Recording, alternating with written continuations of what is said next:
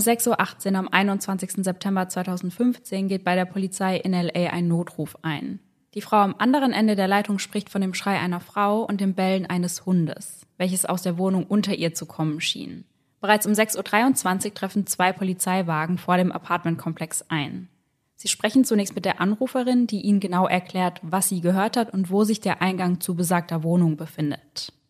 Die Polizisten leuchten mit ihren Taschenlampen in die Wohnung hinein, können jedoch keine Hinweise auf etwas Ungewöhnliches oder gar ein Verbrechen finden, und so treten sie bereits sieben Minuten später wieder den Rückweg an, ohne zu wissen, dass im Inneren der Wohnung jemand dringend ihre Hilfe benötigt.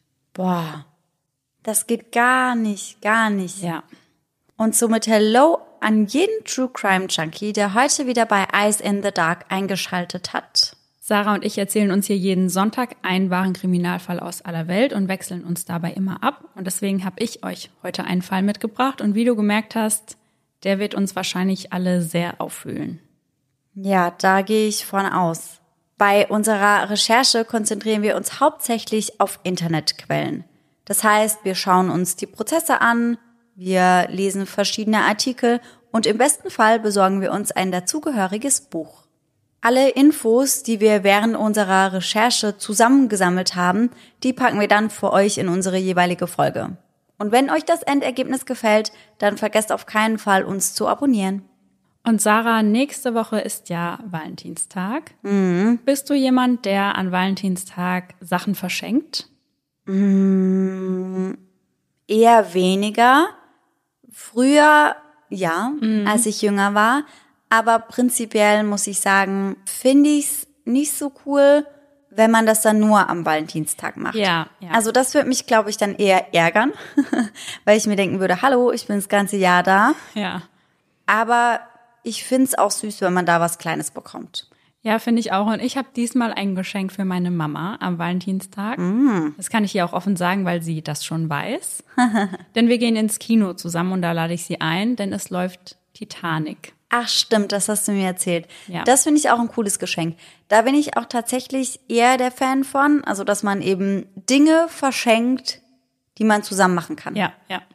Und apropos, da wollten wir sowieso noch mit euch drüber sprechen. Wir haben das nämlich schon super lang gar nicht mehr angesprochen. Aber wir gehen ja mittlerweile dieses Jahr auf Tour. Und das wäre ja auch ein cooles Geschenk. Ja, finde ich nämlich auch. Vor allem, ich weiß, die Männer, die uns hier zuhören, die sind sehr gering. Es gibt nur sehr wenige Männer, die uns zuhören. Aber ich kann mir vorstellen, dass, wenn eure Freundin uns auch hört, dass das ein cutes Geschenk wäre. Ja. Und wenn nicht, an alle Mädels, die uns hören, kann ich mir auch vorstellen, dass euer Boyfriend, vielleicht auch eure beste Freundin oder wer auch immer, nicht genau weiß, was ihr euch wünscht. Und dann kann man gerade den Männern ja vielleicht mal einen kleinen Tipp geben.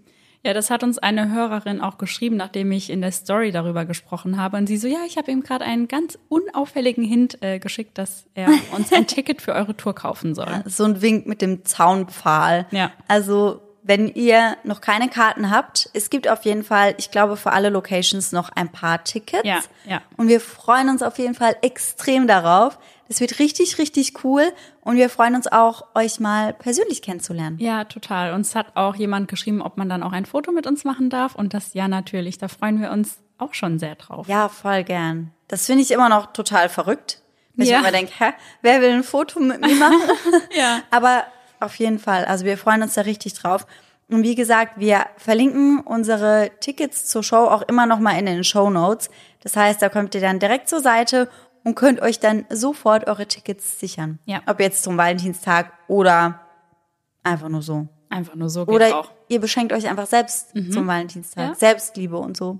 Ich glaube, ich beschenke mich auch selbst zum Valentinstag. Gute Idee. Naja, mit Tickets für unsere Show. Ja.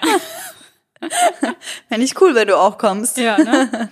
Nein, aber wir freuen uns auf jeden Fall und sind gespannt, wen wir vor Ort treffen. Ja, und wir werden dann vorab auch nochmal eine Instagram-Umfrage starten und euch fragen, also die, die kommen, was ihr denn gerne für Fälle hören würdet oder wie wir die Show aufbauen sollen, denn da wollen wir natürlich auch euch Fälle erzählen, die ihr gerne hören möchtet. Normalerweise findet ihr ja das Videomaterial und die Bilder zu unseren Fällen immer auf Instagram und auf TikTok unter eisernedark.podcast, by the way. Aber das können wir da ja direkt mit in den Fall einbinden. Ja. Weil ihr uns dieses Mal eben auch seht. Und das finde ich super cool. Also wir haben schon vor, das Ganze ein bisschen interaktiver zu gestalten und so ein bisschen nahbarer. Und da freue ich mich richtig drauf. Also Ja. das wird bestimmt eine Herausforderung. Aber ich freue mich auf jeden Fall. Ja, ich freue mich auch sehr. Und ich glaube, wir sind uns auch einig, dass wir beide jeweils einen Fall erzählen. Das heißt, ihr habt die doppelte Ladung auf jeden Ja. Fall. Also schaut auf jeden Fall mal in unsere Shownotes. Und dann, Sarah, bist du bereit für den heutigen Fall? Ich bin sowas von bereit. Ich weiß nämlich noch nicht viel. Und ich bin sehr, sehr gespannt. Also während der Recherche hatte ich sehr oft die Frage im Kopf, was wäre gewesen, wenn? Das kann ich schon mal sagen. Also ich bin sehr gespannt, was deine Meinung am Ende sein wird. Oh Gott, oh Gott. Andrea Del Vesco wird am 29. Juni 1994 in Chicago geboren. Und bereits am Tag, als sie auf die Welt kommt, sagt ihre Mutter Leslie, dass sie genau wusste, dass das kleine Mädchen in ihren Armen ein Engel auf Erden sein wird. Gemeinsam mit ihrer Familie, dazu zählen neben ihrer Mutter noch ihr Vater Arthur, ihre Schwester Alexis und ihr Bruder James, zieht Andrea im Laufe der nächsten Jahre nach Austin in Texas. Andy, wie sie von Freunden und Familie genannt wird, besuchte die St. Andrew School und hat anders als die meisten in ihrem Alter sehr große Freude am Lernen und besucht in ihrer freien Zeit sogar gerne Museen. Sie ist sogar so gut in der Schule, dass sie für ihre Leistungen besondere Auszeichnungen erhält, unter anderem in Latein und Spanisch. Noch dazu gewinnt sie einmal den Spelling Bee Award und wie der Name schon sagt, ist das ein Buchstabier- und Rechtschreibtest. Alles zusammen ist sie demnach eine sehr gute Schülerin, doch damit nicht genug. Andy ist auch noch sehr sportlich und ist an ihrer Schule Teil des Field Hockeys und des Lacrosse-Teams.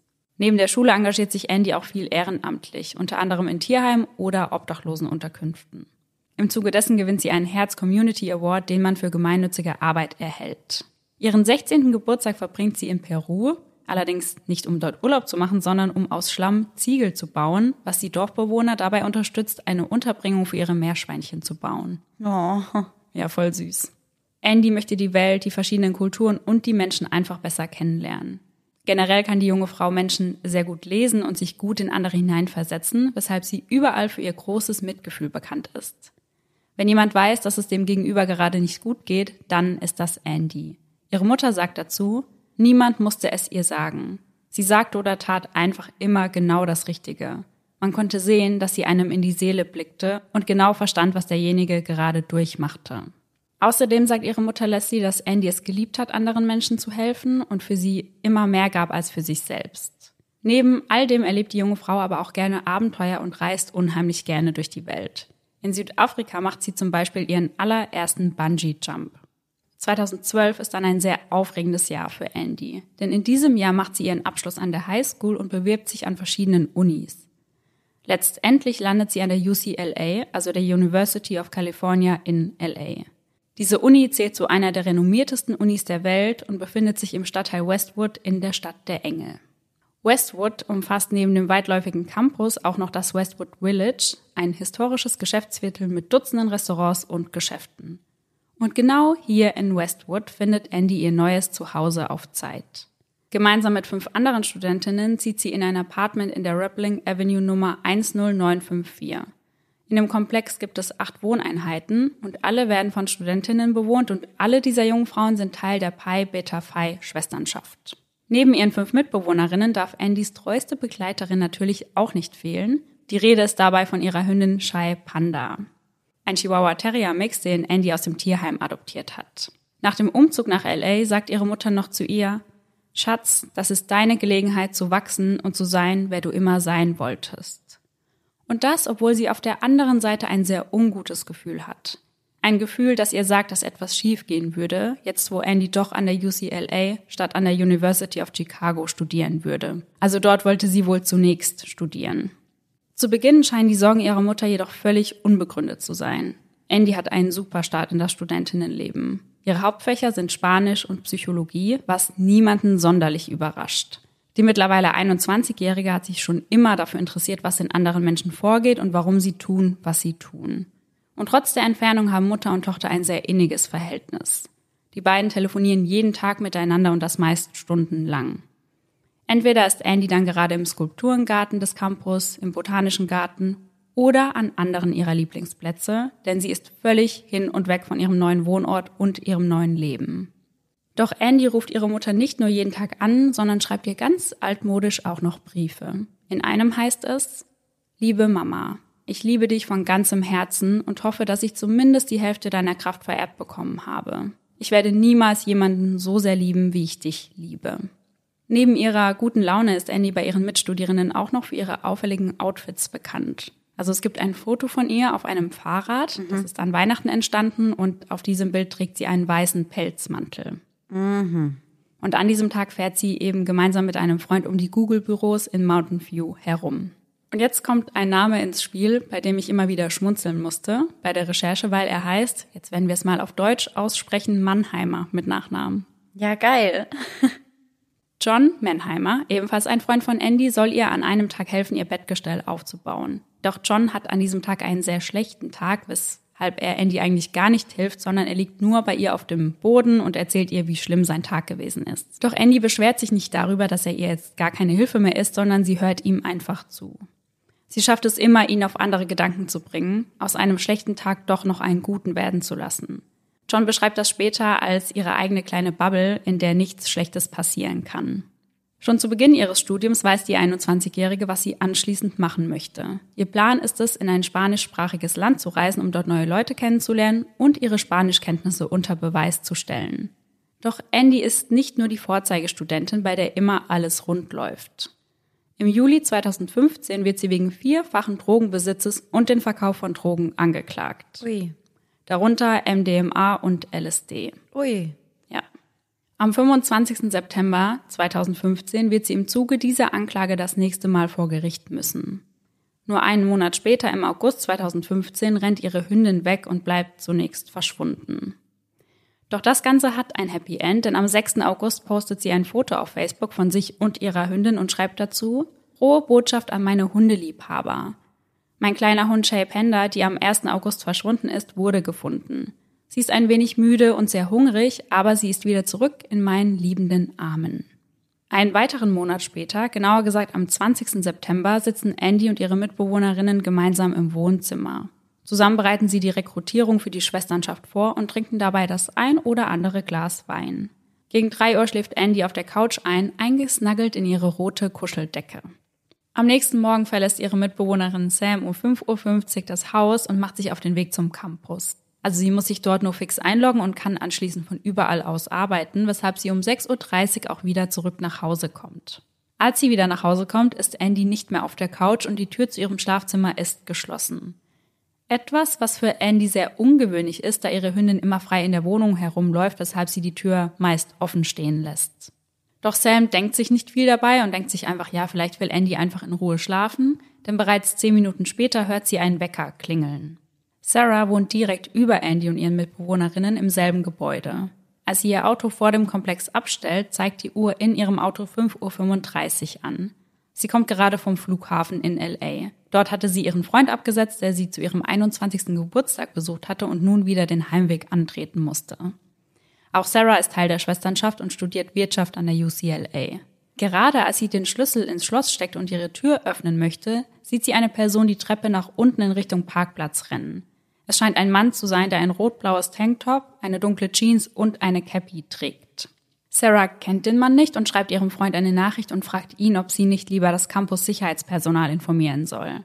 Während eines Telefonats beruhigt ihr Freund sie jedoch und sagt ihr, dass sicher alles in Ordnung sei. Dennoch geht sie noch einmal auf den Balkon und schaut nach unten, kann dieses Mal aber nichts Auffälliges erkennen und so legt sie sich wieder ins Bett. Um 6.15 Uhr wird sie dann vom Schrei einer Frau und einem schrillen Hundegebell geweckt. Umgehend versucht sie Andy anzurufen, denn sie weiß, dass Andy eben einen Hund hat doch sie erreicht nur ihre Mailbox.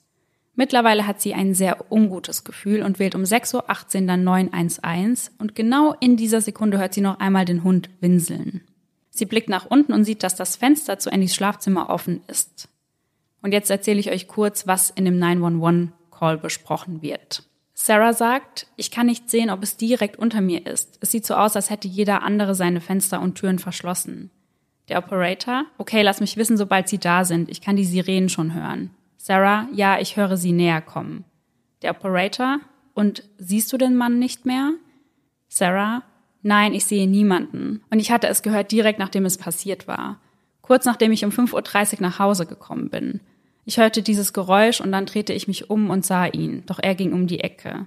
Ich ging also auf meinen Balkon und sah jemanden ganz weit rechts, der die Sicherheitslampen auslöste. Ich konnte aber nicht sehen, ob dort wirklich noch jemand war. Nur wenige Minuten später um 6.23 Uhr fahren zwei Polizeiautos mit vier Polizisten vor. Zwei von ihnen sind bereits ausgebildet, aber die anderen zwei sind noch in der Ausbildung. Mhm. Und sie sprechen dann zunächst mit Sarah, fragen sie, was sie gehört und gesehen hat. Und sie erzählt es ihnen dann auch, gibt das genauso wieder, wie sie das dem 911-Operator erzählt hat. Und sagt, dass sie glaubt, die Schreie seien aus Andys Apartment gekommen und beschreibt ihnen dann, wie in der Einleitung gesagt, genau, wo sie die Eingangstür dazu finden können. Mhm. Die Polizisten machen sich also auf den Weg und leuchten, wie gesagt, mit den Taschenlampen in die Wohnung hinein. Sie können weder etwas Auffälliges hören noch sehen. Durch die Fenster hindurch erkennen sie zwar Andys Bett, aber es ist zu dunkel, um sagen zu können, ob darin jemand liegt oder nicht. Nur sieben Minuten nachdem sie eingetroffen sind, also um 6.30 Uhr, fahren sie wieder davon. Später wird im Protokoll kein Beweis für ein Verbrechen stehen. Einer der auszubildenden Polizisten wundert sich noch, warum sie die Wohnung bzw. den Komplex so schnell wieder verlassen haben. Noch einmal versucht Sarah Andy zu erreichen, doch sie reagiert weder auf Anrufe noch auf Textnachrichten. Ganz kurze Zwischenfrage. Mhm. Hatten die Polizisten irgendwie mal geklingelt oder geklopft oder irgendwas in die Richtung? Weder noch. Also sie haben da nur kurz mal reingeschaut und dann sind sie wieder gegangen. Ganz genau. Hm. Da werden wir im Laufe der Folge auch noch häufiger drüber sprechen. Ja. Dann geht sie noch einmal auf den Balkon und ruft Andys Namen, doch immer noch keine Reaktion. Um 7 Uhr hört sie dann einen lauten Schlag. Und für sie klingt das so, als habe jemand die Balkontüren unten laut aufgeschlagen. Erneut blickt sie nach unten und sieht denselben Mann, den sie schon knapp zwei Stunden zuvor bemerkt hatte. Er rennt aus Andys Schlafzimmer und springt über den Balkon nach unten. Und dabei trägt er eine rote Kuscheldecke wie einen Schal um sich gewickelt. Mhm. Sarah schreit den Mann an. Was willst du hier? Was machst du hier? Doch wie zu erwarten bekommt sie auf diese Fragen keine Antwort. Kurz darauf bemerkt sie Rauch, der ebenfalls aus Andys Zimmer zu kommen scheint. Sie wählt erneut den Notruf und den spielen wir euch an dieser Stelle einmal kurz ein. You know the officers went and door knocked downstairs? Um, I talked to him after and he said no. And I just saw the guy who was in there run out of her room and it looks like her room is on fire. Her room's on fire? Okay. I don't know. There's smoke coming from everywhere. What? Oh my god! Okay. The whole thing is. Okay, ma'am. The whole apartment is on fire. Also einmal kurz übersetzt. Sarah fängt damit an zu sagen, dass sie die Polizei schon einmal angerufen hat, weil sie eine Frau hat schreien hören. Der Operator fragt danach, ob sie weiß, ob die Polizisten an der unteren Wohnung geklopft haben, und sie sagt, ihr wurde gesagt, nein. Dann sagt sie, dass sie denselben Typ wiedergesehen hat, der wohl aus ihrem Zimmer gerannt ist, und dass es nun so aussieht, als würde ihr Zimmer brennen. Der Operator fragt nach, Ihr Zimmer brennt? Zunächst antwortet Sarah mit einem Ich weiß es nicht. Es kommt von überall her Rauch. Und plötzlich sagt sie, Oh mein Gott, das komplette Ding steht in Flammen. Das ganze Apartment steht in Flammen. Sarah versucht sogar noch dem Mann zu folgen, doch als sie die Straße erreicht, sieht sie nur noch, wie er in ein kleines rotes Auto auf der Beifahrerseite einsteigt. Sie versucht ihm zu folgen. Ja. Wow. Während das Auto in Richtung Landfair Avenue davonfährt, erkennt sie das Logo der Lambda Chai Alpha Brüderschaft im Rückfenster. Sarah wird immer nervöser, weiß absolut nicht, was hier gerade vor sich geht. Andys Mitbewohnerin Abigail wacht gegen 6 Uhr vom Bellen des Hundes und lautem Gerede auf. Die Stimmen kann sie keiner Person und noch nicht mal einem Geschlecht zuordnen und kurz darauf schläft sie deswegen auch einfach wieder ein. Um 7 Uhr wird sie von einer weiteren Mitbewohnerin geweckt, die wiederum durch den Feueralarm in der Wohnung unsanft aus dem Schlaf gerissen wurde. Und genau in diesem Moment hören sie, wie Sarah von oben schreit, als sie gerade diesen fliehenden Mann anschreit. Mhm. Die Mitbewohnerinnen rufen nach Andy, erhalten jedoch keine Antwort. Sie machen die Tür zu ihrem Zimmer auf, sehen sie blutverschmiert auf ihrem Bett liegen. Um sie herum steht alles bereits unter Flammen. Boah. Und Andy regt sich nicht mehr. Gemeinsam verlassen sie nun das Apartment und wählen ebenfalls 911. Um 7.10 Uhr sind sowohl die Polizisten als auch die Feuerwehrleute vor Ort. 32 Feuerwehrleute brauchen 15 Minuten, um den Brand zu löschen. Um 7.18 Uhr entdecken sie bereits einen weiblichen Körper auf dem Bett liegen. Direkt unter dem Bett sehen sie eine Menge Blut. Ihr Gesicht und ihre Finger haben so schwere Verbrennungen, dass sie zunächst nicht identifiziert werden kann und als Jane Doe aufgeführt wird. Oh, wie furchtbar. Ja. Um 8 Uhr wird die junge Frau dann für tot erklärt. Die Vermutung, dass es sich dabei um Andy handelt, liegt sehr nahe und durch zahnärztliche Dokumente kann das dann auch ganz offiziell bestätigt werden. Um 7.30 Uhr entdecken sie Shai Panda, Andys Hündin. Sie sitzt am Fuße des Bettes und schnappt nach Luft und auch sie hat schwerste Verbrennungen erlitten. Sie wird dann um 8 Uhr ins West Los Angeles Animal Hospital gebracht. Dort wird sie direkt mit Sauerstoff versorgt und mit Schmerzmitteln sediert. Während all das geschieht, steht Sarah ungläubig vorm Haus und weint, als sie von Andys Tod erfährt. Einer der Polizisten vor Ort gibt an, dass er heute schon einmal hier gewesen sei und Sarah fragt ihn daraufhin, ob er an Andys Tür geklopft hat. Das verneint er. Auch Scott, ein anderer Nachbar, wacht an diesem Morgen durch die Sirenen der anfahrenden Feuerwehrautos auf. Immer wieder hört er, wie Menschen verzweifelt Andys Namen rufen. Er geht nach draußen, will schauen, was hier los ist. Noch immer rufen alle immer wieder Andys Namen, doch bis auf die Feuerwehr kann niemand mehr ins Haus, die Flammen sind schon viel zu hoch. Erst einen Abend zuvor hatte sich Scott noch mit Andy unterhalten und das alles hier kommt ihm gerade sehr unwirklich vor.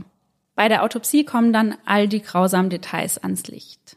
Andys Körper weist insgesamt 19 Stichwunden auf. Das am Hals, Kinn, am Bauch, an den Armen, am unteren Rücken und in der linken Lungenseite. Zwei Schnitte am Hals hatten die Halsschlagader getroffen. Ruß kann in den Lungen keins festgestellt werden und noch dazu hat sie nur niedrige Kohlenmonoxidwerte im Blut. Und beides lässt darauf schließen, dass sie schon tot war, als das Feuer ausbrach. Immerhin das. Ja. Ob sie sexuell missbraucht wurde, kann aufgrund ihres Zustandes nicht mehr eindeutig festgestellt werden. Also es werden mehrere Abstriche an ihrem Körper gemacht, um diese eben auf Sperma und männliche DNA zu untersuchen. Mhm. Der Vaginalabstrich ergibt ein nicht schlüssiges Ergebnis. Das heißt, dass der nachgewiesene Wert zwar über Null lag, aber noch unter dem notwendigen Schwellenwert. Schnell findet man auch die Brandursache heraus. Ganz klar Brandstiftung. Jemand hatte einen Mülleimer auf dem Bett platziert und diesen angezündet. Also direkt neben ihr eigentlich. Ja. Hm. Als all das geschah, war Andys Tür verschlossen, was man nicht nur anhand der Zeugenaussagen rekonstruieren konnte, sondern auch am Brandmuster der Tür.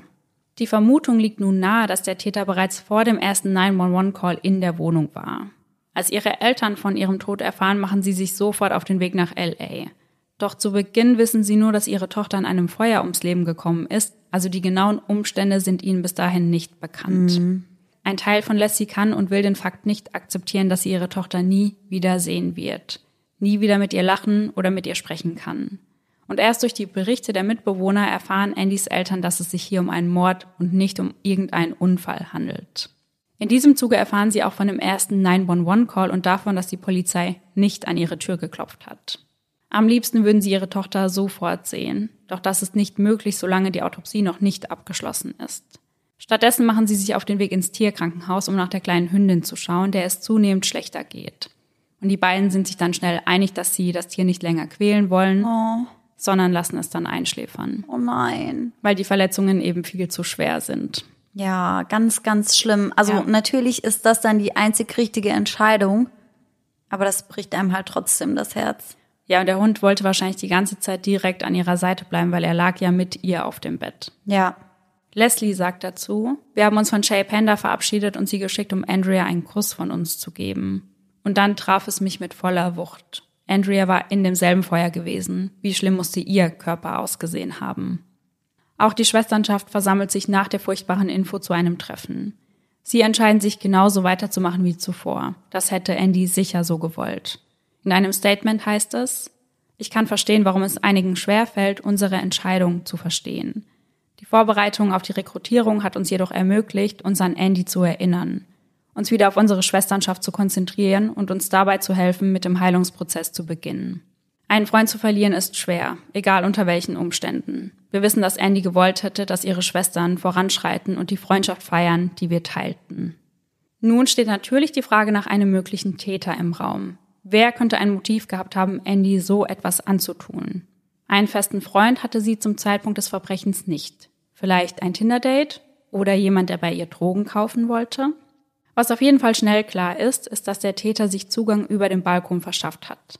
Denn eine dieser französischen Türen, die am Balkon befestigt sind, die ist schon längere Zeit kaputt. Mm. Also die Mitbewohner haben auch ausgesagt, wenn sie sich ausgeschlossen haben, sind sie genau über ihren Balkon wieder in die Wohnung gekommen. Mist. Ja. Interessant ist für die Ermittler außerdem eine Wohnung auf der gegenüberliegenden Straßenseite, Rappling Avenue Nummer 10943, Wohnung Nummer 2. Denn in dieser Wohnung wurde in der Nacht von Andys Tod eingebrochen. Man schätzt, dass der Einbruch zwischen 2 und 7 Uhr stattgefunden hat. Mhm. Dieser Bewohner hat am Morgen gemerkt, dass sein Autoschlüssel fehlt und er war sich ganz sicher, dass er diesen auf dem Wohnzimmertisch abgelegt hatte. Mit einem Ersatzschlüssel kann er den Wagen dann öffnen und sieht auch, dass jemand das Handschuhfach durchsucht hatte. Es fehlt allerdings lediglich der Eiskratzer, den er wenig später auf der Veranda wiederfindet. Als sein Mitbewohner nach Hause kommt, berichtet er ihm von dem Vorfall und dann schaut er eben auch nach, ob bei ihm etwas fehlt. Und bei ihm fehlen zwei Sonos-Lautsprecher und sein Laptop. Um 21 Uhr melden sie den Einbruch dann bei der Polizei und geben ihnen auch direkt die IP-Adressen der Lautsprecher mit. Und wenn man diese Lautsprecher nutzen möchte, muss man sie online registrieren. Und genau das passiert am 22.09., also einen Tag nach Andys Tod in Fresno, Kalifornien. Das liegt rund 350 Kilometer von LA entfernt. Doch bevor wir dem Diebstahl nachgehen, müssen wir uns noch eine Zeugenaussage anschauen. Denn am 24. September meldet sich Julio Oliveros bei der Polizei. Er arbeitet als Koch an der UCLA und war am Morgen des 21. September vor dem Apartmentkomplex der jungen Frauen unterwegs. Dort hat er wohl gerade Dosen zum Recycling gesammelt. Um 5.30 Uhr bemerkt er ein kleines rotes Auto, vermutlich ein Nissan Sentra mit zwei Männern darin. Beide wirken auf ihn etwas high. Sie lachen ununterbrochen und sind allgemein sehr laut. Hm. Der Mann, welcher auf der Beifahrerseite sitzt, steigt aus. Giulio fällt direkt ein großes Tattoo an seinem rechten Arm auf. Der Unbekannte geht auf ihn zu und fragt ihn, hey, weißt du, wie man kämpft? Er fragt erst auf Englisch, aber als er merkt, dass Giulio ihn nicht versteht, stellt er ihm dieselbe Frage auf Spanisch. Zunächst hält er die Frage für einen Scherz, beantwortet sie aber dennoch mit einem klaren Nein. Der Mann sagt dann, dass sie in ein Apartment mit Chicks einbrechen wollen und nicht wissen, ob sich darin auch Typen befinden. Sollte dem so sein, würden sie Hilfe benötigen, um gegen diese zu kämpfen. Mhm. Ihm ist nicht ganz wohl bei der Sache und so verlässt er den Ort des Geschehens relativ schnell. Er sieht jedoch noch, wie der Mann in Richtung des Apartmentkomplexes läuft. Dann scheint er die Treppe wieder nach unten zu gehen und dort sitzen zu bleiben. Und deswegen ruft er selbst eben auch nicht die Polizei. Allerdings sagt er jemandem außerhalb des Komplexes Bescheid und das ist wohl ein Mann vom Sicherheitspersonal der Uni. Mhm. Also er sagt ihm, dass er einfach ein Auge auf die Gegend haben soll. Zwei Tage nach dieser Zeugenaussage meldet sich die Firma Sonos bei der Polizei und meldet ihnen, dass man versucht hatte, die gestohlenen Lautsprecher online zu registrieren. Und da man im Zuge dessen auch eine E-Mail-Adresse angeben muss, wussten die Ermittler auch direkt, nach wem sie suchen mussten. Sie fahren also nach Fresno, um mit Joseph zu sprechen, der eben die Lautsprecher registriert hatte. Er gibt aber an, dass er den Lautsprecher von seinem Mitbewohner bekommen habe. Dieser habe einem Freund beim Umzug geholfen und der habe nicht alles mit in die neue Wohnung nehmen können und ihm deswegen die Lautsprecher geschenkt. Mhm. Der Name des Mitbewohners ist Alberto Medina. Am 17. September hat er sich auf den Weg nach LA gemacht, um dort ein Chris Brown Konzert zu besuchen und anschließend einen Freund an der UCLA zu besuchen. Laut Joseph sei er am 22. wieder zurückgekehrt. Neben den Lautsprechern hatte er noch andere Dinge mitgebracht und sie in der Garage aufbewahrt. Das wollen sich die Polizisten natürlich einmal genauer ansehen. Dort finden sie unter Dutzenden von Gegenständen nun auch den gestohlenen Laptop. Und den konnte man auch direkt identifizieren, weil der Besitzer ihm beschrieben hat, welche Sticker er auf seinem Laptop hat. Aha, das wäre bei uns auf jeden Fall auch möglich. Ja, da habe ich auch direkt dran gedacht. Der zweite Lautsprecher befindet sich bei Albertos anderem Mitbewohner, der, by the way, ebenfalls Joseph heißt. Alberto hatte ihm Geld geschuldet und ihm daher den Lautsprecher überlassen. Letzterer Mitbewohner kann den Ermittlern noch etwas anderes Interessantes erzählen. Denn Alberto hatte ihm gegenüber den Mord an Andy thematisiert. Gemeinsam hatten sie dann überlegt, was wohl das Motiv des Täters gewesen sein könnte, und Alberto warf an dieser Stelle ein, dass der Täter das Mädchen vermutlich sexuell missbraucht hat und die Wohnung im Anschluss angezündet hat, um alle Beweise zu vernichten. Mhm. Genau deswegen, so Alberto, werde man den Verantwortlichen auch nicht schnappen können. Immerhin sei es durch den Brand für die Polizei sehr schwer, Hinweise zu finden, wenn man die Leiche denn überhaupt noch identifizieren könnte. Zuletzt sagt er noch, wie krass es sei, dass genau dort jemand getötet wurde, wo er sich an diesem Wochenende aufgehalten hat. Noch am 26. September wird Alberto um 23 Uhr wegen des Raubes festgenommen. Für diesen haben die Ermittler nämlich nun ausreichend Beweise. Zunächst wird der 22-Jährige zur Polizeistation in Fresno gebracht, um dort vernommen zu werden, was auch via Video aufgezeichnet wird. Währenddessen wirkt er nervös und streitet den Raub zunächst völlig ab. Als Ermittler David Holmes ihn jedoch darauf hinweist, dass sie die Lautsprecher tracken können, knickt er ein. Zumindest teilweise. Denn zunächst erzählt er seinen Freund Eric Marquez habe die Lautsprecher besorgt, er selbst habe damit rein gar nichts zu tun. Während Alberto Student an der Fresno University ist, studiert sein Freund Eric Biologie an der UCLA und lebt nur einen Block von Andy entfernt. Die beiden kennen sich bereits seit der High School. Doch Alberto bleibt nicht bei dieser einen Variante, er ändert seine Story mehr als einmal ab. Als nächstes erzählt er Holmes, die beiden seien gemeinsam auf einer Party gewesen und hätten dort die Lautsprecher mitgenommen. Noch bevor sie aber vor Erics Wohnung angekommen wären, hätte sie ein Mann vor einem Müllcontainer mit einer Waffe bedroht, um ihnen die Lautsprecher abzunehmen. Alberto habe sich geweigert und daraufhin habe der Mann auf ihn geschossen, ihn glücklicherweise aber verfehlt. Dieser Mann habe eine Jeans und ein Tanktop getragen. Diese Ausführung bezeichnet er selbst später aber als rein Bullshit. Ja, ich wollte eben auch schon sagen, das ist sehr, sehr abenteuerlich. Ja, und er hat dann vermutlich gesagt, ja, der hat Jeans und einen Tanktop getragen, um den Verdacht auf diesen Mann zu lenken, den es gar nicht gab. Ja, ja, genau, weil er das halt eigentlich getragen hat und Ja. er ja auch wusste, dass er wahrscheinlich gesehen wurde. Genau. Wieder in einer anderen Version erzählt er, dass er den Laptop, die Lautsprecher und einiges an Alkohol gestohlen habe. In der Zwischenzeit sei Eric in Andys Wohnung eingebrochen und habe sie getötet.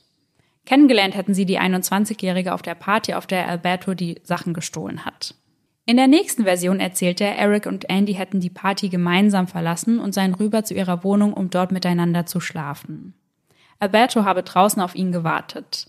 Gegen 5.30 Uhr sei Eric mit einer roten Decke und Plastiktüten über den Händen wieder aus Andys Wohnung gekommen. Dabei habe er Jeans und ein Tanktop getragen. Anschließend seien die beiden gemeinsam in Erics Wohnung gefahren, dort habe Eric geduscht, um das Blut an seinem Körper loszuwerden. Anschließend habe Alberto sich auf den Heimweg gemacht. Den Mord an Andy habe Eric ihm gegenüber am Telefon zugegeben, dabei allerdings keinerlei Emotionen gezeigt, er sei, Zitat, wie ein Stock gewesen. Am 27. September liegt ihnen dann auch schon der Durchsuchungsbefehl für Albertos Wohnung vor. Zunächst finden sie dort mehrere Ausweispapiere von Alberto, darunter seinen Sozialversicherungsausweis und den von der Uni. Des Weiteren finden sie die Rechnung vom Chris Brown Konzert, welches am 18. September in Anaheim stattfand. Im Schrank stoßen sie dann auf eine schwarze Mülltüte. In dieser Mülltüte befindet sich Andys rote große Kuscheldecke, ein blutbeflecktes Tanktop und Frauenunterwäsche. Und unter dieser Mülltüte liegt ein blutverschmiertes Messer und nicht allzu weit davon entfernt finden sie eine weiße Mülltüte, die ebenfalls blutbefleckt ist. Noch an diesem Tag wird dann auch Eric festgenommen und im Zuge dessen werden die beiden Männer im San Gabriel Valley Medical Center untersucht. Also hier soll jetzt untersucht werden, ob es irgendwelche Kampfspuren an ihrem Körper gibt. Ja, ja, Kratzer oder ähnliches. Genau. Bei Eric werden keine Kratzer oder irgendetwas gefunden, was auf einen Kampf hindeuten würde. Anders sieht das Ganze bei Alberto aus. Er hat frische Kratzspuren an Armen, Beinen, der Kopfhaut, den Schultern, den Handgelenken und den Knöcheln. Also eigentlich am ganzen Körper. Ja. Und er sagt dann, dass er eben einige Tage zuvor in einen Kampf geraten war. Und die Ärztin, die kann natürlich nicht genau feststellen, ob das jetzt am Tag vorher war oder fünf Tage vorher. Also sie kann eine ungefähre Abschätzung abgeben, aber nicht den Tag genau. Ja, klar. Einen weiteren Tag später, also am 28. durchsuchen sie dann den roten Nissan Sentra. In dessen Kofferraum finden sie ein paar schwarze Socken, die ebenfalls mit Blut befleckt sind, und weitere Blutspuren auf der Außenseite der Beifahrertür. Alles in allem lassen sich 15 Blutspuren feststellen, die alle Andy zugeordnet werden können. Zu guter Letzt wird dann auch noch Erics Wohnung durchsucht. Interessant an seiner Wohnung sind die Überwachungsaufnahmen aus dem Gebäude. Die Ermittler konzentrieren sich nun auf die Aufnahmen zwischen Mitternacht und 8 Uhr des 21. Septembers. Um 7.03 Uhr sieht man ein rotes Auto in der Garage stehen und man sieht, wie zwei Personen um das Auto laufen. Um 7.11 Uhr sieht man Alberto und Eric aus dem Aufzug steigen und zu Erics Wohnung laufen. Einer der beiden trägt dabei die rote Decke um sich. Um 7.21 Uhr sieht man einen Mann mit einem Tattoo am Arm nahe des Aufzuges. Auf diesen Bildern trägt er eine weiße Mülltüte in der Hand. Nun liegen also genug Beweise für eine Anklage vor. Alberto wird für Mord ersten Grades, Brandstiftung eines bewohnten Gebäudes, zweifachen Raub ersten Grades und Tierquälerei angeklagt. Sollte er schuldig gesprochen werden, droht ihm dafür die Todesstrafe. Boah. Und das liegt hauptsächlich daran, dass der Mord während eines Raubes passiert ist, zumindest steht das nun im Raum. Eric hingegen wird für Mord ersten Grades und zweifachen Raubes ersten Grades angeklagt und beide bekennen sich nicht schuldig. Die vorläufige Anhörung findet am 20. November im Airport Courthouse statt. Bis dahin sind beide Männer in Haft. Für Eric wurde eine Kaution von 1,1 Millionen Dollar verhängt. Alberto hingegen hat keine Chance, auf Kaution freizukommen. Boah, 1,1 Millionen. Ja, Das ist auf jeden Fall eine Summe. ja. Während dieser Anhörung blickt Alberto immer wieder über die Schulter nach hinten zu Andys weinenden Eltern. Dann steht er auf und sagt auch Eric, er solle ihre Eltern anschauen. Der Prozessbeginn wird aufgrund neuer Beweise zweimal verschoben. Die Staatsanwaltschaft sieht das beim zweiten Mal sehr kritisch. Zum einen sei es eine Belastung für die Angehörigen und Freunde von Andy und zum anderen seien die genannten Beweise für den Prozess irrelevant. Denn diese Beweise seien auf Zeugen bezogen, die jedoch nicht vor Gericht aussagen würden. Dazu sagt der Staatsanwalt, wir werden niemals vor Gericht kommen, wenn sie jede Stunde der Überwachung oder andere Beweise durchsehen möchte. Die Verteidigerin geht mit folgenden Worten dagegen. Viele Beweise, die wir am Anfang bekommen haben, waren ausgeschwärzt. Ich habe das Recht, in diesem Fall alles zu untersuchen und mir alles anzusehen. Außerdem fügt sie hinzu, dass sie entscheiden werde, welche Beweise für die Verteidigung relevant sind und welche nicht. Im Dezember kommt nochmal frischer Wind in die ganze Sache, denn Eric bekennt sich schuldig, und zwar bekennt er sich schuldig für Raub ersten Grades und Beihilfe. Denn es kann ihm nicht zu 100% nachgewiesen werden, dass er wusste, was sein Freund in diesem Apartment vorhatte. Beihilfe zum Mord oder? Das wurde dann nicht genau aufgeführt, da stand nur Beihilfe. Ich Aha. vermute, dass es auch Beihilfe zum Raub gewesen sein könnte, Ja. weil sie ihm, was den Mord angeht, einfach nichts nachweisen können. Ja, ja, ja. Denn er erhält eine Haftstrafe von zwei Jahren und acht Monaten. Und ich schätze, wenn er für Beihilfe zum Mord schuldig gesprochen worden wäre, dann wäre die Strafe, schätze ich zumindest, deutlich höher ausgefallen. Ja, ja, davon kann man, glaube ich, ausgehen. Ja. Letztendlich startet der Prozess nun, also nur noch für Alberto, Mitte Mai 2018, drei Jahre nach dem grausamen Tod von Andy Del Vesco. Es werden mehrere Zeugen geladen, darunter auch Giulio, der Koch, der die beiden am Morgen der Tat vor dem Gebäude gesehen hatte. Er wird gefragt, wie alkoholisiert er Alberto auf einer Skala von 1 bis 10 beschreiben würde. Was schätzt du denn, was er gesagt hat? Puh, schwierig. Ich hätte da wahrscheinlich so ein Mittelmaß geschätzt, so zwischen vier und sechs. Fast. Er sagt eine 7. Ach ja, also doch schon sehr alkoholisiert. Ja. Die Verteidigung versucht, seine komplette Aussage ins Wanken zu bringen, denn in seinem ersten Verhör hatte er Erics Haare als hellbraun, vor Gericht dann jedoch als dunkelbraun beschrieben. Aber da haben wir ja auch schon öfter drüber gesprochen, dass es schon sein kann, dass Zeugen sich da nicht mehr ganz genau dran erinnern können. Ich meine, das ist mittlerweile auch einfach drei Jahre her. Ja, und es war ja auch dunkel. Ja. Das kommt ja auch hinzu. Und hell und dunkelbraun, ja, okay, das macht auf jeden Fall einen Unterschied. Aber im Dunkeln wüsste ich jetzt auch nicht, ob ich das jedes Mal komplett auseinanderhalten könnte. Ja, also ich glaube, ich könnte das garantiert nicht. Vor allem nicht, wenn ich drei Jahre später nochmal dazu befragt werde. Ja, Und ich habe auch mal gehört, dass sowas sogar eher dafür spricht, dass jemand die Wahrheit sagt, weil wenn du dir eine Geschichte zurechtlegst und dir das ausdenkst, dann hast du die Details genauer im Kopf, weil dann legst du dir im Kopf ja fest, okay, der hat braune Haare, Ja. dunkelbraune Haare. Und wenn jemand das aber wirklich beobachtet hat, ist das eigentlich sogar normal, dass du nach drei Jahren da vielleicht ein Ticken von deiner ersten Aussage ja, abweichst. ja, ja, und das ja auch in einem nicht so relevanten Detail. Und du hast ja schon recht. Also normalerweise, wenn das erfunden ist, dann studiert man das ja wahrscheinlich ein. Ja, Und dann wirkt das so runtergeleiert und dann wird es da gar keine Abweichungen geben. ja, ganz genau. Aber wenn du halt aus dem Gedächtnis heraus erzählst, dann wahrscheinlich schon eher. Genau deswegen. Die Verteidigung versucht genau das Gleiche auch bei Sarahs Aussage, denn auch sie sagen, dass ihre Beschreibungen nicht auf ihren Mandanten zutreffen würden. Stattdessen liefern sie einen anderen Verdächtigen, worüber aber nichts weiter bekannt ist. Doch Sarah sagt nicht nur selbst aus, sondern auch ihr 911-Call wird vor Gericht abgespielt. Neben Sarah sagen auch noch Andys Mitbewohnerinnen aus und erzählen, was am Morgen des 21. September 2015 passiert ist. Am dritten Prozesstag spricht dann die Gerichtsmedizinerin und sie berichtet von den Schnittwunden und den Verkohlungen an Andys Körper. Da ihr Rücken unversehrt war, also zumindest vom Feuer unversehrt, kann man davon ausgehen, dass sie die ganze Zeit auf dem Rücken lag. Blut habe man auf und um das Bett herum gefunden. Und um das Ganze zu verdeutlichen, werden im Gerichtssaal auch einige Fotos der Leiche gezeigt. Ganz, ganz, ganz schlimm. Ja. Waren dann da die Angehörigen auch mit? Soweit ich Anwesend? weiß, ja. Boah. Da frage ich mich aber, vielleicht wurden die Bilder ja so gezeigt, dass die Gäste im Saal, sage ich mal, das nicht gesehen haben, sondern Ja. nur die Juroren und die Anwälte vielleicht. Ja, das wäre wahrscheinlich auf jeden Fall deutlich weniger belastend, Ja. weil ich kann mir vorstellen, wie schlimm sie ausgesehen haben muss. Ja. Und ich glaube, so ein Bild kriegst du halt einfach nicht mehr aus Nee, dem Kopf. mm, mm. So sollte man sein Kind auf jeden Fall nicht sehen müssen. Doch auch die Verteidigung bringt eine Zeugin vor, und zwar eine junge Frau, die aussagt, dass sie fast das gesamte Wochenende mit Alberto und Eric verbracht habe. Sie alle hätten sich Samstagabend im The Grove getroffen und seien danach zu Kentas Deli zum Essen gegangen. Kennengelernt hätte sie Eric am Freitagabend und auch am Sonntag hätten sich die vier, also die beiden Männer, sie und ihre Mitbewohnerin, noch einmal getroffen. Zunächst hätten sie Tequila und Cranberry-Saft bei Ralphs gekauft und anschließend in Erics Wohnung getrunken und dabei Trinkspiele gespielt. Sie sagt aus, dass sie alle ziemlich betrunken waren. Die Wohnung hätten sie dann alle gemeinsam verlassen, nachdem Alberto eine Bong zerbrochen hatte und nach draußen gerannt war, um das zerbrochene Glas aufzuräumen. Videos der Überwachungskamera aus dieser Nacht zeigen Alberto, wie er mit einem Becher in der Hand vor dem Aufzug tanzt. Nachdem sie die Wohnung dann verlassen haben, seien sie zu Tommy Taco gegangen, um dort zu essen. Die Stimmung kippte jedoch schlagartig, als Alberto rassistische Äußerungen abgab, weshalb sie das Restaurant auch schnell wieder verließen. Um zwei Uhr setzten die Mädels die beiden Männer zu Hause ab und fuhren dann weiter zu ihrer eigenen Wohnung, was sie durch Uber-Belege nachweisen konnten. Allerdings hat die junge Frau keine netten Worte für Alberto übrig. Sie sagt, er würde wenig Rücksicht auf andere nehmen und, Zitat, er war nur einer von diesen lauten Typen. Menschen wie er denken, sie können machen, was sie wollen.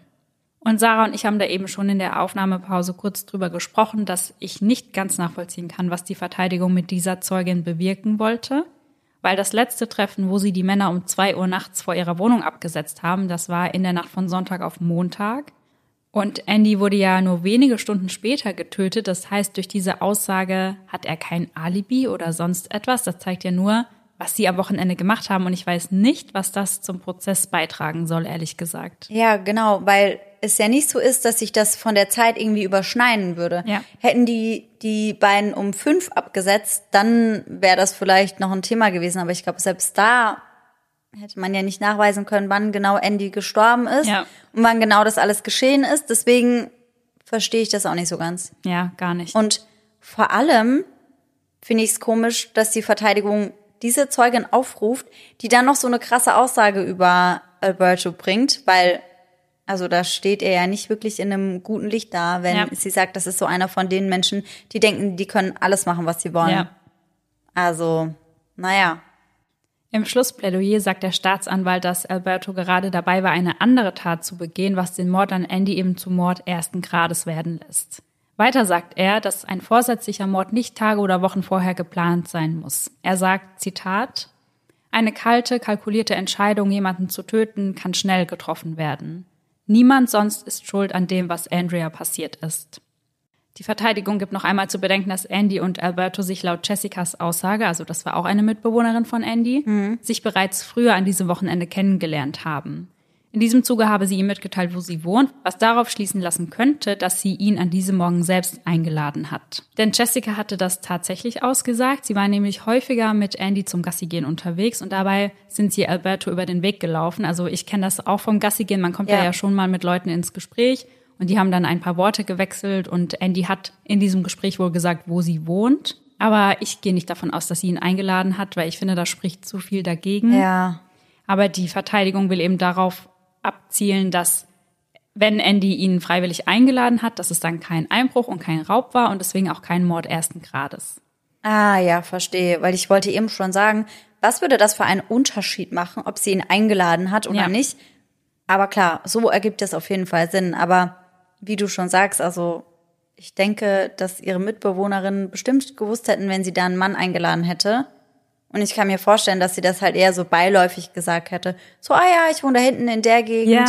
So gar nicht irgendwie mit einem Hintergedanken oder Ja. sowas. Das macht man ja manchmal, Ja, ohne total. darüber nachzudenken. Ja, ich habe das auch genauso Gespräche schon beim Gassigehen gehabt. Ja. Also weil in dem Viertel, in dem ich wohne, ja, das interessiert viele Leute, sage ich mal. Und da Ja. habe ich beim Gassigehen im Wald schon mal jemanden getroffen. Ach, wohnen Sie auch hier? Und wo genau und sind sie da zufrieden? Und Ja. da habe ich da auch drüber erzählt. Also ich habe jetzt nicht gesagt, ich wohne in der und der Hausnummer, Ja. klar, aber schon wo ungefähr. Und da Ja, habe ich mir genau. auch keine Gedanken drum gemacht. Ja, also Ja, ich habe auch letztens, also ich komme nicht so schnell ins Gespräch, weil ich ja keinen Hund habe. Ich finde, das macht einen riesen Unterschied. Ja. Aber ich sehe einen Dude immer bei mir im Fitnessstudio. Mhm. Und dann bin ich letztens vom Einkaufen bei mir gekommen und der ist halt in die Straße rein, aus der ich gerade raus bin. Und das ist halt so bei mir in der Ecke gewesen. Und da dachte ich mir auch so, ah ja, krass, der kommt von hier so. Ja.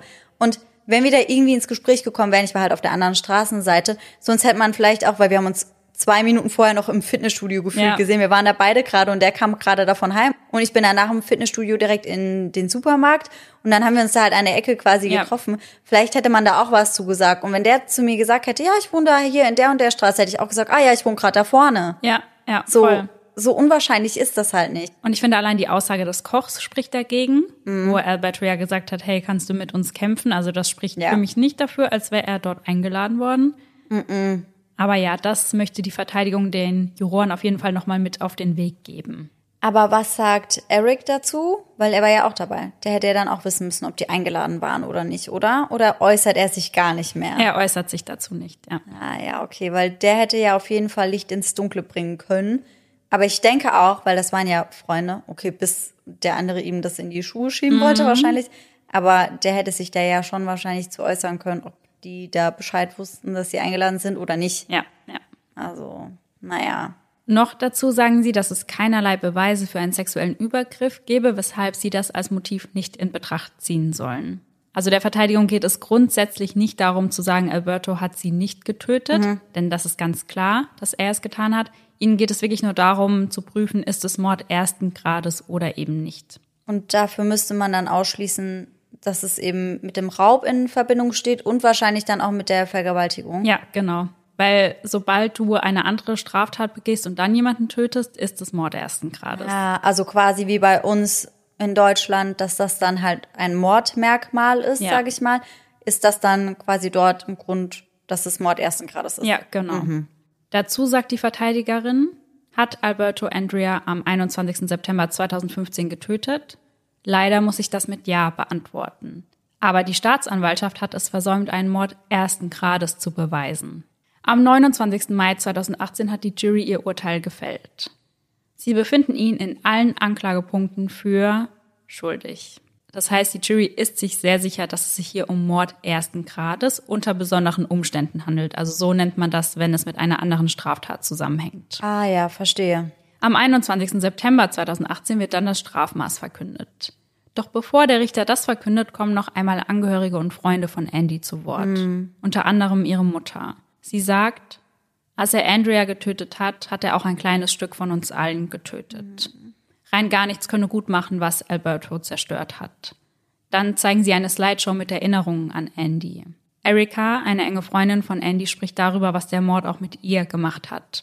Sie erzählt von einem Erlebnis, wo sie an ihr Auto gerannt ist, weil sie dachte, dass sie jemand verfolgt. Boah, das kann ich mir vorstellen. Ja. Also wie so oft sieht man auch hier, dass die Tat nicht nur ein Opfer gefordert hat, sondern das Leben vieler Menschen zerstört hat. Und genau das wollen sie an diesem Tag zeigen, um dafür zu sorgen, dass Alberto die Höchststrafe erhält. Was die Todesstrafe wäre? Prinzipiell ja, aber die Staatsanwaltschaft hat von vornherein ausgeschlossen, also vor Prozessbeginn, dass sie ihn für die Todesstrafe drankriegen wollen. Ah, okay, verstehe. Das Strafmaß lautet lebenslange Haft ohne die Möglichkeit auf Bewährung plus elf Jahre on top. Ein Jahr für die Brandstiftung und zehn Jahre für die restlichen Anklagepunkte.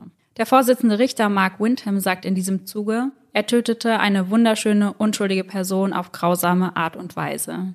Er hat eine ganze Gemeinde schwer verwundet. Er darf nie wieder frei herumlaufen. Richtig so. Ja. Richtig so. Und ich glaube auch, Tatsache, dass das viel, viel schlimmer ist als die Todesstrafe. Ja, sehe ich auch so. Weil dann muss er sich damit halt auch einfach beschäftigen. Ja. Jeden Tag weiß er, warum er im Gefängnis sitzt. Ja.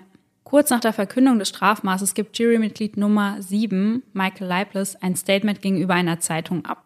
In diesem Statement gibt er an, dass sich die Jurymitglieder zunächst nicht einig darüber waren, ob es sich um Mord ersten Grades handelt oder nicht.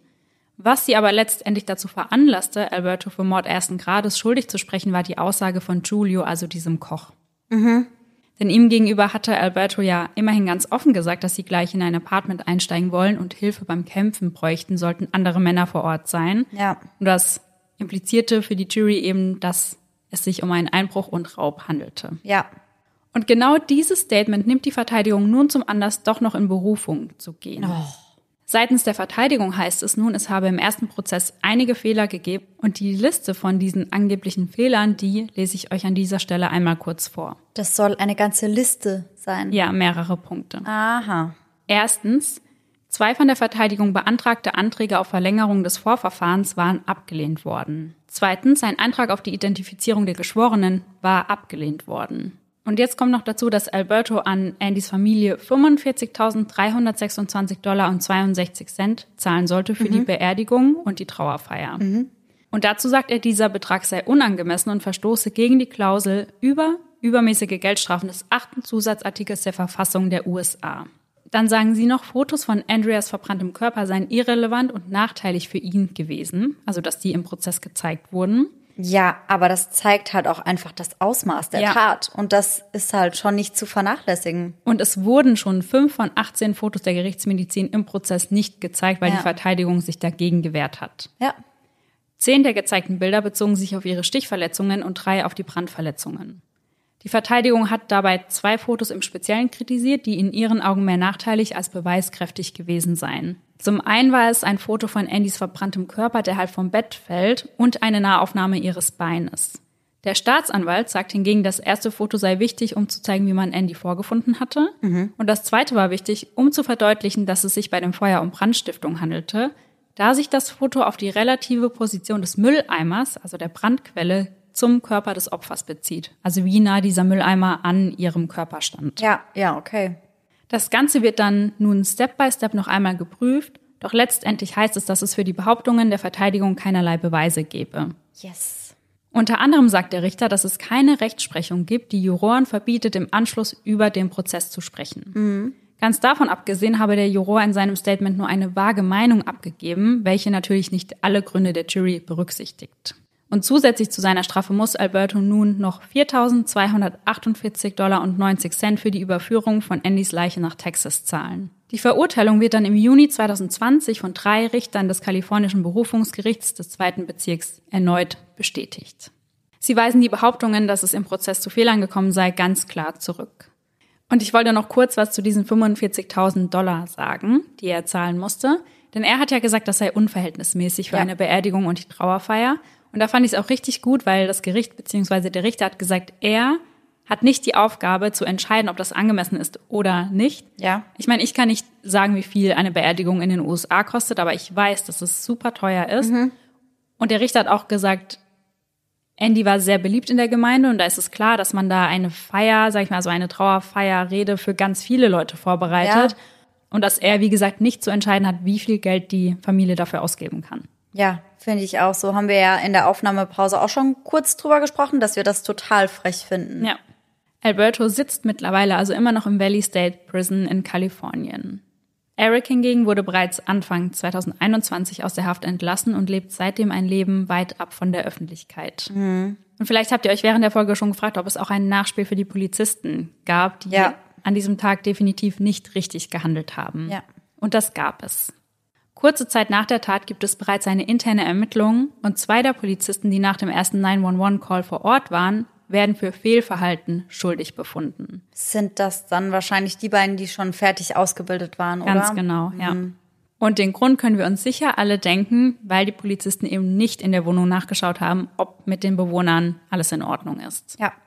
Die zwei Polizisten, die nicht mehr in der Ausbildung waren, werden daraufhin entlassen. Boah.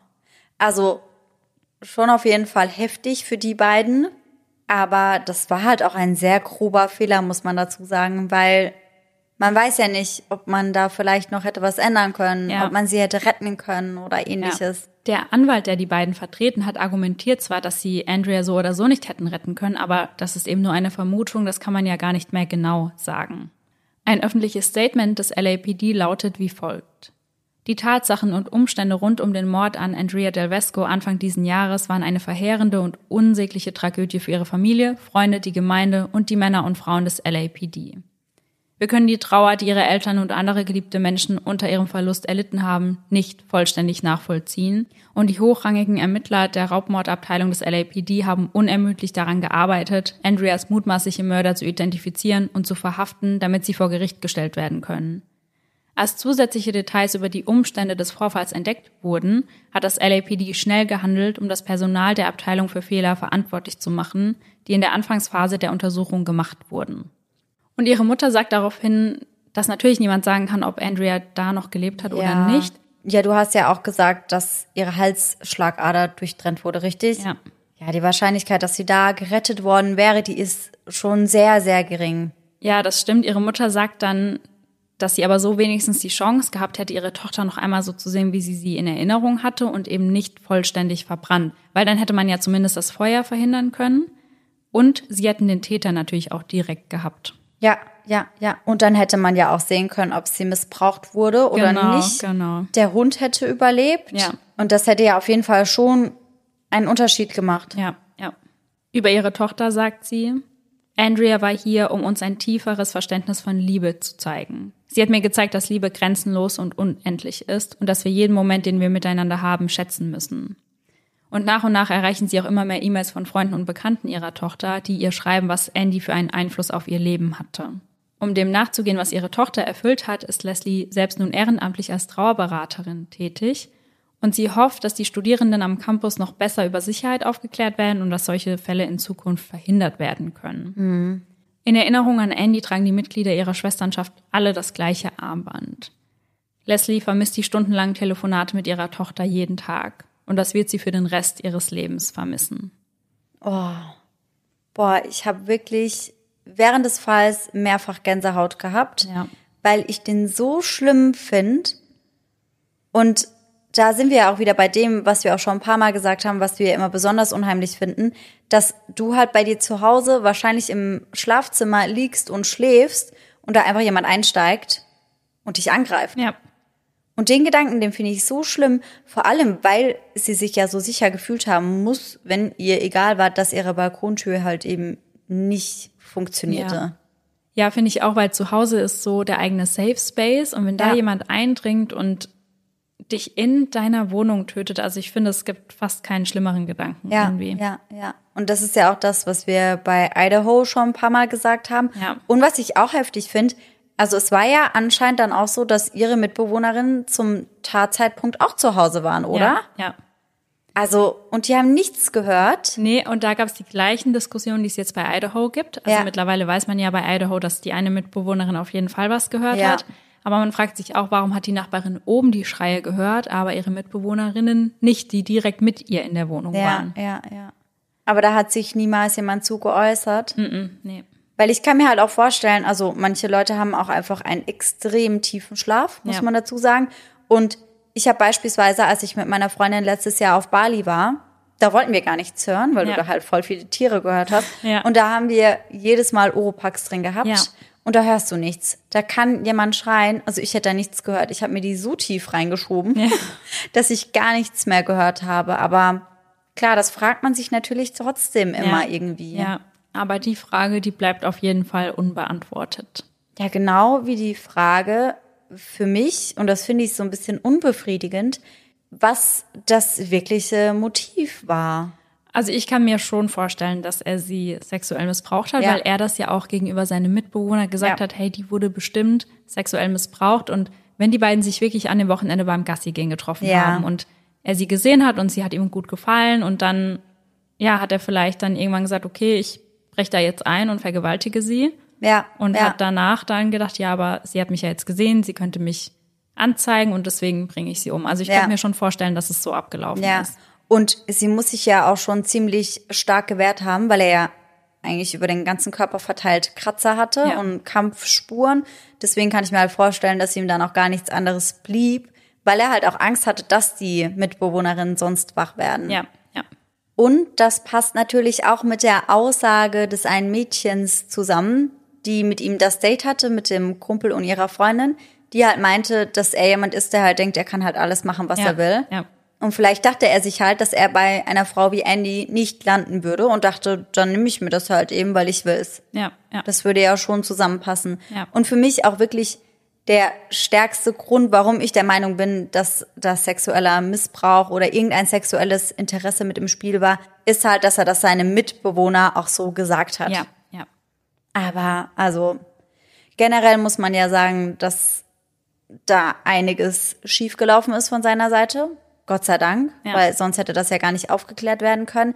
Aber allein das mit den Sonos-Boxen. Oh, ja, Also da habe ich mir wirklich gedacht, so verblendet kann man ja gar nicht sein. ja. Und man hat das ja dann verknüpfen können, weil der Einbruch genau gegenüber stattgefunden hat. Also wäre er, keine Ahnung, am ganz anderen Stadtende irgendwo Ja. eingebrochen, hätte man das wahrscheinlich nicht miteinander verknüpft. Ja. Aber so, ja. Und da ist man doch dann extra vorsichtig. Aber auch, dass er die ganzen Sachen aus ihrer Wohnung und die Tatwaffe noch bei sich zu Hause hatte. Ja. Also diese Decke und das Messer und Ja. das alles noch bei sich gelagert hat. Wie kommt man denn auf sowas? Also es klang ja wirklich so, wie er das auch gegenüber seinem Mitbewohner erwähnt hat, dass er wirklich dachte, mit dem Brand vernichtet er alles und dann kann man ihm eh nicht so auf die Art. Und das finde ich halt auch ein Gedankengang. Es hätte ja auch sein können, dass das viel schneller jemand mitbekommt und der Brand viel schneller gelöscht wird. Also wäre es ja auch möglich gewesen, dass man da viel mehr Spuren gefunden hätte. Ja. Weil gerade weil die Mitbewohnerinnen halt zu Hause waren und weil ja auch das eine Mädchen ihm noch vom Balkon runtergeschrien hat, hey, was machst denn du hier? Ja, ja. Und dass er dann so selbstsicher ist, dass er halt seinem Mitbewohner sagt, ja, hey, wahrscheinlich wurde sie missbraucht, aber man kann halt gar nichts mehr sagen, weil da alles niedergebrannt ist. Also, what? Aber das haben wir ja bei ganz vielen Tätern immer so, dass sie immer denken, ihnen kommt eh keiner auf die Schliche und sie sind schlauer als die Polizei und keine Ahnung, aber in den wenigsten Fällen ist das ja wirklich der Fall. Ja, vor allem heutzutage nicht mehr. Ja, ja. Also ich glaube, ganz viele Menschen nehmen sich da auch Beispiele an Verbrechen aus den 70ern oder sowas, wo halt teilweise Serientäter ewig lang damit durchgekommen sind. ja, Aber so heutzutage ist das halt einfach viel, viel schwerer. ja, total. Also ich meine, ich glaube, unser Täter aus der heutigen Folge, der hat sich generell nicht so viele Gedanken um irgendetwas gemacht. Ja, Aber so im Allgemeinen ist es heute, glaube ich, so, so schwer, mit einem Verbrechen davon zu kommen. Ja. Und ich finde, das sieht man halt auch an Brian Koberger, Ja. der Kriminologie studiert hat und halt trotzdem gar nichts auf die Reihe bekommen hat. ja, ja. Da bin ich auch sehr auf den Prozess gespannt, muss ich Ich sagen. auch, ich auch. Ich sehe da auch immer noch auf TikTok ganz viele Updates, Ja, ja, wo ich wirklich mich frage, was genau ist das Motiv, Ja. was sind die Hintergründe. Und wir haben ja auch schon auf TikTok gesagt, dass wir auf jeden Fall, sobald der Fall, sobald die Fakten gesichert sind, werden wir da definitiv eine extrem ausführliche Folge zu machen. Ja. Aber wir haben uns dazu entschieden, das erst zu machen, wenn da einfach mehr feststeht und ja. Wir da wirklich nur über Fakten sprechen können und nicht über Mutmaßungen. Ja, weil aktuell gibt's ja immer noch jede Woche irgendwelche Updates und ich glaube, es Mhm. ist dann gut, wenn wir das alles gesammelt irgendwann Ja, rausbringen. ja. Und auf diesen Fall bin ich tatsächlich auch durch TikTok aufmerksam geworden. Und ich dachte am Anfang, vielleicht finde ich nicht genug Quellen, um daraus eine ganze Folge zu machen, weil das ist Ja. ja, manchmal so das Problem. Aber dann habe ich mich reingelesen und es kam immer mehr und immer mehr. Und irgendwann habe ich dann ja auch noch Gerichtsdokumente gefunden, die habe ich dann noch komplett durchgearbeitet. Und dann, ja, war ich froh, dass ich den Fall erzählen konnte, weil ich fand den schon sehr, sehr krass und sehr, sehr traurig. Ja. Und ja. So unnötig. Ja. Es ist ein so unnötiger Tod. Ja. Also das ist ja immer der Fall, aber in diesem Fall, ich verstehe das Motiv einfach nicht. Ich verstehe die Hintergründe nicht. Ich verstehe den Täter nicht. Ja. Und alles, was du über Andy gesagt hast, hat sich angehört, als wäre sie einer der besten Menschen überhaupt. Ja. Und dann wird sie auf so grausame Art und Weise ohne jeglichen Grund aus dem Leben gerissen. Ja, das ist einfach ganz, ganz furchtbar. Und wie immer kann ich an dieser Stelle einen Gänsehaut-to-go-Moment sehr gut vertragen.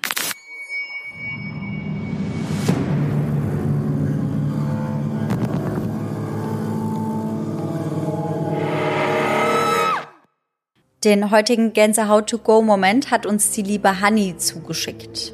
Und sie schreibt, Hallo ihr zwei, ich wollte euch ein Lob dalassen, weil ich finde, euer Podcast hat sich toll entwickelt. Freue mich immer auf die neuen Folgen. Zudem habe ich auch einen Gänsehaut-to-go-Moment für euch. Ich versuche mich kurz zu fassen. Ich bin Anfang 2020 in eine neue Wohnung gezogen. Nach ein paar Tagen kam ich mit der Nachbarin unter mir ins Gespräch. Sie ist schon etwas älter und verlässt die Wohnung nicht mehr oft, da sie durch einen Unfall zusätzlich ein Bein verloren hat. Sie erzählte mir, dass vor vielen Jahren, zwischenzeitlich hatten bereits andere Mieter dort gewohnt, eine Omi im Wohnzimmer in ihrem Sessel verstorben ist. Meine Tante ist etwas esoterisch angehaucht und kam mit meiner Mutter zum Ausräuchern vorbei. Grundsätzlich glaube ich nicht an sowas, aber schaden kann es ja auch nicht. Ein Jahr später holte ich mir eine Hündin aus dem Tierschutz. Sie war recht ängstlich und generell war mehr das Schlafzimmer ihr Rückzugsort. Dennoch wunderte ich mich, dass sie ohne mich nie im Wohnzimmer blieb. Wenn ich nicht in der Wohnung war, lag sie immer woanders, nur niemals im Wohnzimmer. Sie hat dort oft Dinge angestarrt, wenn wir auf der Couch lagen, die ich nicht sehen konnte. Ich habe mich nie unwohl gefühlt. Es war wohl mehr eine Liebepräsenz. Jedenfalls wohnen wir nun seit Dezember in einer anderen Wohnung. Hier hat sie noch nie so gestarrt und bleibt auch allein im Wohnzimmer. Mhm. Als wir meine alte Nachbarin kurz nach dem Auszug besuchten, erzählte sie mir, dass sie oben in der Wohnung oft Schritte hört und dass die Türen auf und zu gehen. Das hat sie auch oft gehört, als ich und meine Hündin nicht da waren. Sie wollte es mir da aber noch nicht sagen. Die neue Mieterin ist erst im Januar dort eingezogen. Oh mein Gott. Also ich schwanke gerade zwischen, ist es gut, dass sie es ihr erst später gesagt hat? ja. Oder es wäre besser gewesen, wenn sie es ihr früher gesagt hätte, weil dann hätte sie früher ausziehen können. Aber sie meinte ja auch selbst, also Handy meinte ja auch selbst, dass es eher eine Liebepräsenz war. Ja. Also ich finde das trotzdem sehr unheimlich. Ja. Und ich glaube ja auch stark daran, dass gerade Tiere da sehr feinfühlig sind. Ja, total. Und deswegen glaube ich schon, dass da was dran ist. Ja. Aber gerade so mit den Fußschritten und mit Türen, die zuknallen, das finde ich schon sehr creepy. Ja, ich auch. Also ja, ist vielleicht dann doch besser, dass du das erst im Nachhinein erfahren hast. Ja, und jetzt hoffen wir, dass die neue Mieterin keine Hörerin von uns ist, die jetzt ja. anhand von deinem Namen rausfindet, dass sie in der heimgesuchten Wohnung lebt. Und du ihr nichts gesagt hast. Ja. ja. ja. Und die Omi unten drunter halt auch nicht. Ja. Nein, aber also prinzipiell ist das ja noch eine ganz schöne Story. Ja, das stimmt. Aber würde ich halt trotzdem nicht in meiner Wohnung haben wollen. Mm, nein, danke. Und falls ihr euch langsam wundert, warum eure Gänsehaut-to-go-Geschichte noch nie vorgelesen wurde, wir haben so viele Nachrichten mit Gänsehaut-Momenten bekommen ja. und wir kommen gar nicht mehr hinterher. Also wir haben uns eben auch gefragt, starten wir nochmal einen Aufruf und haben uns dafür entschieden zu sagen, nein, machen wir nicht, weil wir so viele Stories haben. Wir sammeln die aber alle, das heißt, die gehen nicht verloren. Und es kann auch sein, dass wir irgendwann mal eine Story vorlesen, die wir schon vor einem Jahr oder so geschickt bekommen haben. Ja wir arbeiten uns da komplett wild irgendwie durch. Ja.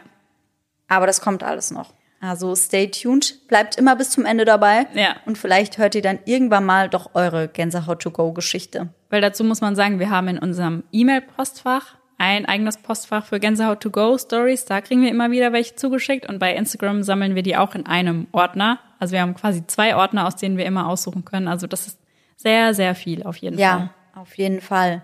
Und manchmal bekomme ich dann auch ein, zwei Gänsehaut-to-go-Geschichten privat geschickt, ja. weil die Leute denken, da sieht man es vielleicht eher. Und das funktioniert manchmal auch, aber manchmal sehe ich die halt auch monatelang nicht. Ja. Und schaut dann erst in meine Anfragen. Das heißt, das ist echt einfach ein reines Glücksspiel. Ja, also wir ignorieren euch nicht, sondern wir arbeiten das nach und nach ab. Ja. Und freuen uns über jede einzelne Story. Also vielen Voll. Dank, dass ihr uns das immer zusendet. Ja, also auch wenn ihr jetzt noch eine habt, wir starten keinen aktiven Aufruf, aber dann schickt ihr uns gerne schon mal rüber. Ja. Das heißt, irgendwann wird sie auf jeden Fall mal vorgelesen. Ja. Aber ja, es dauert. Gut Ding will Weile haben. Wir haben auf jeden Fall Stoff für noch einige Jahre, würde ich sagen. Boah, ja, auf jeden Fall. Die gehen uns nicht aus. Nee. Nicht so wie deine Gruselgeschichten. Ja, sad. Dann hoffen wir natürlich, dass ihr alle nächsten Sonntag wieder mit dabei seid. Und bis dahin, schöne Träume. Bis dann. Tschüss. Tschüssi.